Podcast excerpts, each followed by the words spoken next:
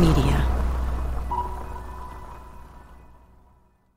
A mí nunca se me ocurrió en la vida que no tener acceso a toallas sanitarias o a productos de cuidado femenino fuera un problema para alguien. Nunca en mi vida. La idea para un emprendimiento suele nacer al darnos cuenta que algo que dimos por sentado en realidad no lo es. Se siente como si se nos abrieran los ojos. Y algo así le sucedió a Diana Sierra.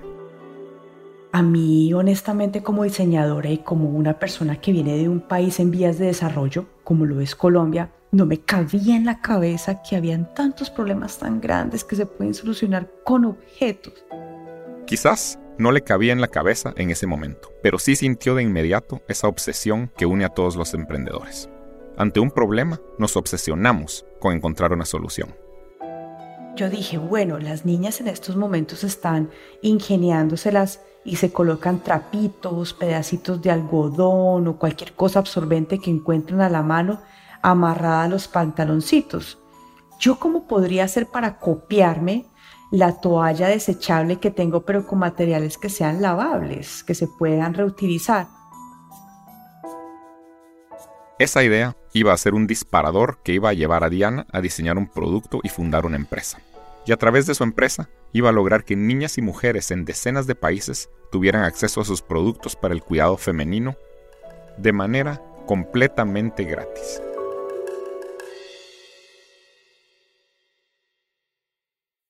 Hola, soy Luis Fonan y conozco muy bien esa obsesión que atrapó a Diana y que la convirtió en emprendedora. Ese mecanismo para detectar problemas o necesidades y buscarles una solución. Es lo que me llevó a crear productos como Duolingo, una aplicación para aprender idiomas desde tu teléfono de forma completamente gratis. O ReCAPTCHA, un programa que por un lado ayuda a comprobar que no eres un robot en una página web, que al mismo tiempo está ayudando a digitalizar millones de libros por el mundo. Este podcast se va a tratar de eso, de cómo un emprendedor o una emprendedora encuentra un problema y atraviesa modelos de negocio, rondas de levantamiento de capital, pruebas de concepto y de mercado para llegar al éxito con su producto. Pero también vamos a ir un paso más allá. Vamos a escuchar historias de emprendedores que se han dedicado a resolver problemas grandes con sus productos y crear empresas que tienen como parte de su génesis lograr un cambio en el mundo. Son emprendimientos sociales y Diana los describe muy bien. ¿Qué es un emprendimiento social? Pues básicamente somos las personas que estamos aquí haciendo el negocio de hacer las cosas bien y hacer cosas que sean para el beneficio de la humanidad. Esto es Emprendedores. Historias de fundadores de empresas que están cambiando el mundo. Una producción original de Adonde Media. En este episodio, Diana Sierra y Big Girl. Lograr el éxito con un emprendimiento social. Todos los emprendimientos sociales siempre salen como de una chispita así, de un evento o de una situación personal. Y en el caso mío, esta ocurrió en el 2011, 2012, cuando estaba trabajando en un proyecto de la Universidad de Columbia y tuve la oportunidad de viajar a Uganda, donde trabajé en unos proyectos que se llamaban los Millennium Village. Diana estaba estudiando una maestría en diseño sustentable en Columbia y a través de una de las clases que estaba tomando vio la posibilidad de sumarse a ese proyecto en Uganda y la tomó. Mientras estudiaba, Diana también trabajaba como diseñadora industrial en Panasonic. Hacía ocho años que se había mudado a Nueva York desde Colombia y parecía que ya tenía definido su futuro hasta ese viaje clave. Bueno, cuando yo llegué a Uganda, yo tenía que trabajar en los proyectos y uno de esos era trabajar con un grupo de artesanas para ayudarles a hacer unos productos mucho más, digamos, más versátiles de, artesanías que pudieran vender en su cooperativa. Y resulta que esta cooperativa era para ya mujeres, digamos, que tuvieran hogar o que ya estuvieran casadas, no era para niñas. Sin embargo, teníamos una demanda muy grande de niñas de 11 añitos, 12, 13 añitos pidiendo ser parte de la cooperativa. El problema es que como esto era un proyecto de Naciones Unidas, uno realmente no puede emplear niños. Sin embargo, tú sabes que esos niños no están yendo a la escuela porque te están pidiendo trabajo. Entonces yo empecé a darles clases los domingos después de la iglesia y ahí fue como me di cuenta que el problema básicamente es cuando a las niñas les llega la menstruación y no tienen absolutamente nada que ponerse para cuidar del periodo, pues básicamente empiezan a faltar a clases. Hay un problema muy grande y es todo el tabú que encierra lo que es la conversación sobre la menstruación. No es lo mismo ir al colegio con una cortada en el brazo y tener de pronto una pinta de sangre en tu brazo a traerla detrás en el uniforme. Por ejemplo, en Uganda está la creencia de que si tú tienes la menstruación y le pasas eh, cerca de la olla o le llegas a condimentar, que la gente que se come la comida se puede enfermar. Entonces es como si tú fueras una maldición ambulante. Entonces ahora imagínate que eso se llegue a ver a través de tu uniforme. Nadie quiere mostrar públicamente que está menstruando.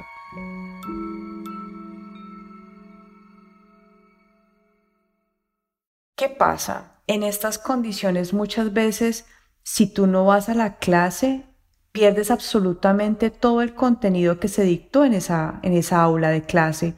¿Por qué? Porque no hay, no hay libros, no hay donde tomar notas, entonces pues básicamente es muy fácil para una niña que tiene que faltar cuatro días al mes quedarse totalmente atrás. Entonces, ¿qué pasa? Cuando tienen que pagar las matrículas y las mensualidades, eso es costoso. Y si la niña empieza a bajar el rendimiento académico, pues simplemente los papás la sacan de estudiar y la ponen a trabajar en la finca. Esto no es que la mamá tenga y la niña no.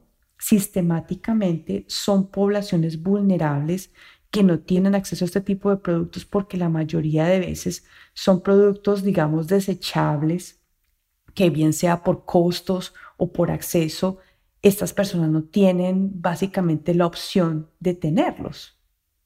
Muchas niñas aún así van a la escuela, amarrándose los trapitos, los pedacitos de tela y aún así logran ir. Lo que pasa es que cuando esto es una constante, porque estamos hablando de niñas que tienen que caminar kilómetros para ir a la escuela, y cuando lo hacen con todo este montón de materiales que son no solamente antihigiénicos, pero son tan toscos obviamente se les hacen llaguitas entre las piernas. Entonces llega un punto que pesa tanto en la niña que ya es que ya no aguanta más. Básicamente lo que pasó fue que pues yo soy un diseñador industrial, entonces una de las, digamos, de las maravillas que tenemos nosotros es que a nosotros nos entran problemas por una oreja y nos salen objetos por nuestras manos. Diseñamos, entonces ¿Yo cómo podría hacer para copiarme la toalla desechable que tengo pero con materiales que sean lavables, que se puedan reutilizar? Entonces cogí una sombrilla y la desbaraté y de ahí tomé la tela y una mosquitera, que es la parte, digamos, impermeable de la parte de arriba. Y con las dos, básicamente, pues las cosí y hice un bolsillo eh, que básicamente tú puedes rellenarlo con cualquier material absorbente. Entonces, cuando ya vi que el, prototipo estaba bien y que lograba con las alitas de la toallita y los botones ajustarla bien a un panty, dije yo, bueno, por aquí el asunto es. Entonces, ajusté bien las medidas y hice muchos prototipos, como para 50 niñas, y a cada una le daba dos toallitas eh, lavables y con ellas fue las que hicimos, digamos, la primera parte del piloto en esta escuela de Uganda. Entonces, el feedback, lo que nos dijeron fue increíble, pues básicamente las primeras toallas que yo había hecho eran de color negro y lo único que las niñas querían era que fueran coloridas, que las hiciéramos bien fashion, ¿no?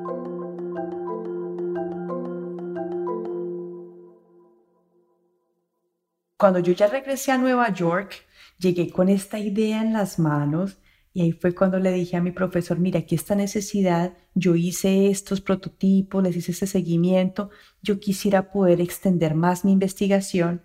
Y ahí fue cuando él me dijo, bueno, Diana, empezaste en Uganda, puedes llevarte este proyecto a Tanzania, Ruanda, Malawi. Entonces ya un piloto que yo empecé a hacer por seis meses, me lo llevé a otros cuatro países y lo hice por un año entero. Yo pagaba por todo, yo trabajaba en todo. Yo estaba diseñando un montón de computadores, de laptops, de cámara para Panasonic y yo cogía todo mi cheque y me lo gastaba en mis prototipos, en mi investigación, en mi desarrollo. Y pues obviamente pues muy afortunada que económicamente me pude dar el lujo de yo misma con, con mi trabajo de tiempo completo poder, digamos, pagar el desarrollo de este otro proyecto de corazón, como lo llamaba, como siempre lo llamé yo. Y resulta que después de un año de estar haciendo esto, el seguimiento y todo, y estar revisando, porque pues obviamente tú tienes que hacerle seguimiento por, por varios ciclos para ver si realmente las toallitas funcionan y no, y todo esto. Hubo una carta en particular, una carta no, digamos que estos cuestionarios que uno recibe de, con los comentarios de las niñas, una niña en particular de Tanzania que se llama Fonsina, al final del cuestionario decía que lo que más le gustaba de las toallitas que le habían regalado en la escuela, pues obviamente las que había mandado yo, era que alguien en alguna parte del mundo la quería porque había hecho esas toallitas tan lindas para ella y que ella se sentía orgullosa de ser niña. De ahí, porque lo escribieron obviamente en un inglés un poquito roto y esto con las traducciones, decía, Somebody somewhere loves me because they made these beautiful pads for me and I feel proud to be girl. Y de ahí fue que salió la idea de be girl, porque no es be a girl, no, es be girl tal como esta niña Alfonsina lo dijo en su cuestionario. Si una niña a un océano de distancia en un continente diferente se está sintiendo querida porque logró recibir un objeto lindo que le diera dignidad, que le diera alegría, que le hiciera sentirse celebrada, apoyada, esto como diseñador lo es todo para mí fue como un llamado así más allá, es, es como una cuestión eh, de propósito en la vida. Y yo me acuerdo, yo estaba leyendo es un miércoles, el jueves yo fui a Panasonic y les dije, yo a ustedes les agradezco mucho la oportunidad de trabajo, pero mi propósito de vida está en otra parte. Yo les dije, esto ya no es un proyecto personal, ya esto es un proyecto de vida y yo me voy a dedicar tiempo completo a esto. Este es un momento que ningún emprendedor olvida jamás, cuando decidimos enfocar todas las energías en nuestro proyecto.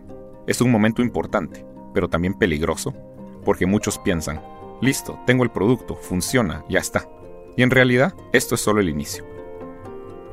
A continuación, Vamos a conocer cómo B-Girl se convierte en una empresa rentable con un producto diseñado desde su impacto social y orientado a mercados poco desarrollados.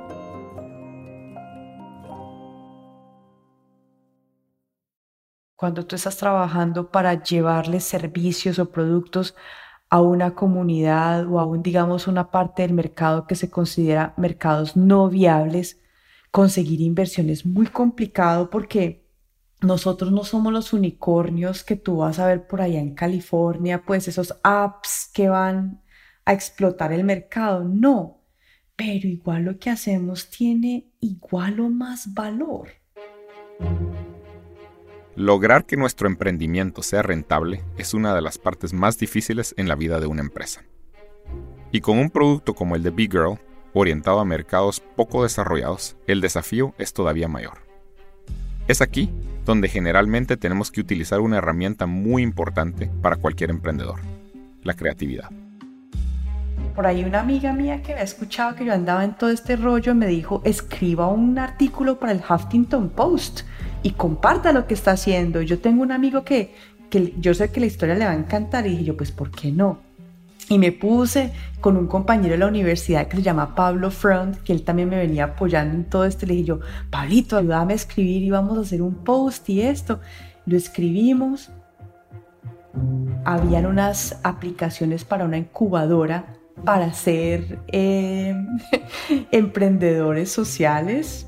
Yo no tenía ni idea qué era eso, pero Pablo me dijo, metámonos que por aquí es. Dije yo, listo, listo.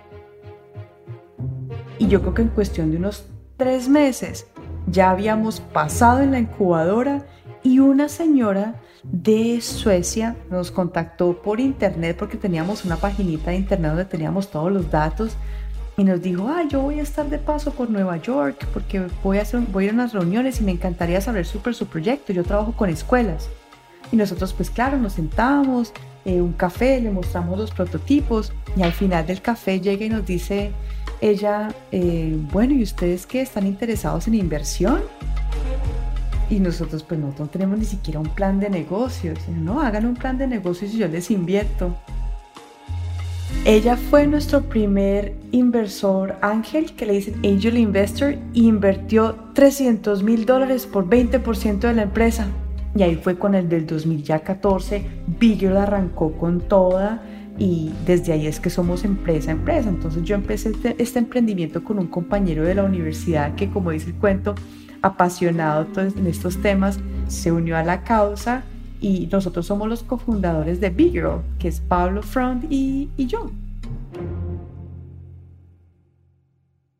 Siempre hemos sido como cuatro personas hasta el año 2017-18 que logramos tener una beca del gobierno de Canadá, una beca que se llama eh, Los Grandes Desafíos, Grand Challenges Canada, y ahí fue cuando ya tuvimos de verdad, como digamos, mucho más apoyo para abrir una oficina fuera de Estados Unidos, en otro continente, como es lo que estoy haciendo yo ahorita aquí en Mozambique.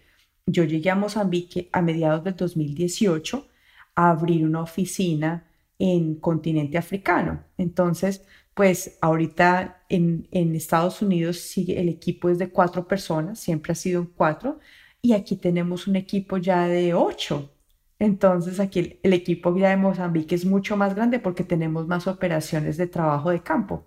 Entonces, ¿qué hacemos nosotros como empresa?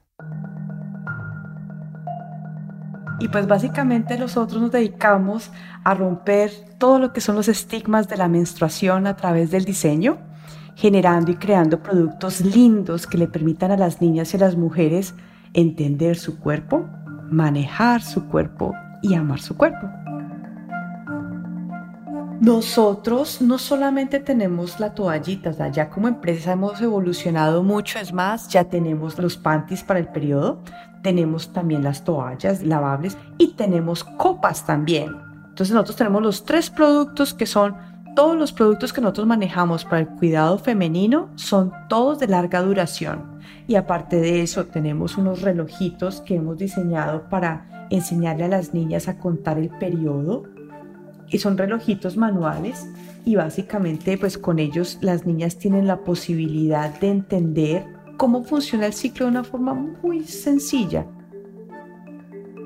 Y por último tenemos también como producto todo lo que son las campañas de comunicación que hacemos nosotros a través de nuestra filosofía, que es la parte de ama tu cuerpo, para básicamente quitar todo lo que son los mitos del periodo y que hablar de la menstruación sea algo que, que no sea tabú y empezar a cambiar todas esas conversaciones negativas por algo positivo. Entonces, eso es lo que nosotros hacemos.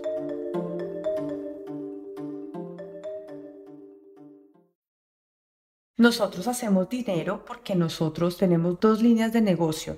Nosotros le vendemos productos directamente a ONGs y a gobiernos que tienen proyectos con poblaciones vulnerables y también tenemos productos que se venden directo al consumidor, donde tú te puedes meter en nuestra página de internet y tienes acceso a nuestros productos, donde aquí en Mozambique, por ejemplo, tenemos nuestros productos en tiendas comerciales. Entonces, los mismos panties a los que tú tienes acceso en Nueva York son los mismos panties que se venden aquí en Mozambique y son los mismos que se van a, entregar en el Serengeti o en las Islas Solomón. Es la misma calidad de productos para todo el mundo. Al final nosotros, como digamos, como empresa, somos una empresa privada y tiene acciones, y tiene aspiraciones de hacer lucro, pero ¿por qué? Porque queremos estar en el negocio de hacer las cosas bien. Entonces, nosotros escogimos esta figura de organización porque nosotros tenemos patentes. Nosotros tenemos patentes sobre nuestros desarrollos de diseño, tenemos patentes sobre el diseño de la toalla sanitaria, tenemos patentes sobre el relojito, tenemos trademarks, tenemos todo este tipo, digamos, de cosas que tienen valor eh, intelectual.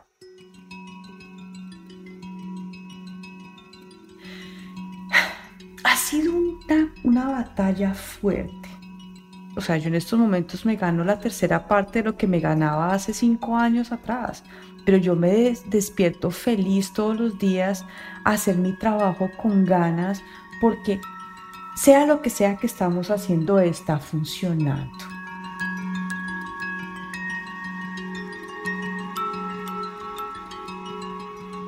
Actualmente, los productos de Big Girl llegan a más de 30 países. A lo largo de todos estos años, Diana aprendió muchas cosas sobre planes de negocios, cómo conseguir financiación y llegar a mercados complejos. Sin embargo, su consejo más importante para alguien que esté pensando en emprender como ella no es algo que se aprende en una escuela de negocios. Una cuestión que es súper importante es cómo balanceamos el amor que le damos a nuestros proyectos y el amor que le damos a la gente que queremos.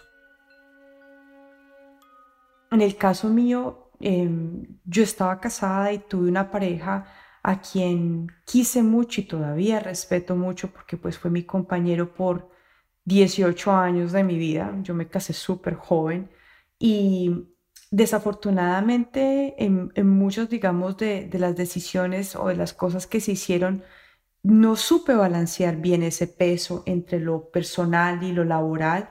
Y no es que yo le eche la culpa al emprendimiento, no, porque eh, el proyecto y el trabajo como tal no tiene la culpa del cómo uno balancea su vida. Entonces, no dejen atrás las otras cosas que también te llenan de felicidad y te dan amor y te dan esas, esas cosas bonitas que tienes en la vida. Esto es tan, tan importante. Y muchos emprendedores no le prestan la atención que se merece hasta que es demasiado tarde. A mí me sucedió exactamente lo mismo que a Diana. Yo también me separé luego de muchos años. Lo que ocurre es que la línea entre nuestras vidas personales y nuestros emprendimientos a veces desaparece por completo. Para muchos de nosotros, nuestros emprendimientos son nuestras vidas. Entonces, encontrar este balance del que habla Diana puede convertirse en uno de los desafíos más grandes para todo emprendedor. Si hay alguien que está casado con un emprendedor, pareja, novio, lo que sea, escuche, que es que muchas veces no es que estemos escogiendo entre el trabajo y usted, no, es que esto es lo que somos y esto es lo que nos da vida. Entonces, tienen también que entender eso, que si lo van a querer a uno, lo tienen que querer con todo ese paquete que uno trae, que es ese amor hacia el trabajo y hacia el propósito de vida. Esto fue Emprendedores Historias de fundadores de empresas que están cambiando el mundo. Una producción original de Adonde Media. Puedes encontrar material adicional sobre Diana Sierra y Big Girl y una lista de los términos de negocios de este episodio ingresando a adondemedia.com barra emprendedores. Este episodio fue producido por Laura Ubate. El guion y la mezcla de sonido fueron realizados por Mariano Pachela, asistencia editorial de Catalina May la masterización fue de Juan Pablo Culazo. Martina Castro es la productora ejecutiva. Puedes encontrar todos los episodios en tu aplicación favorita de podcast. Yo soy Luis Fonan. Gracias por escuchar.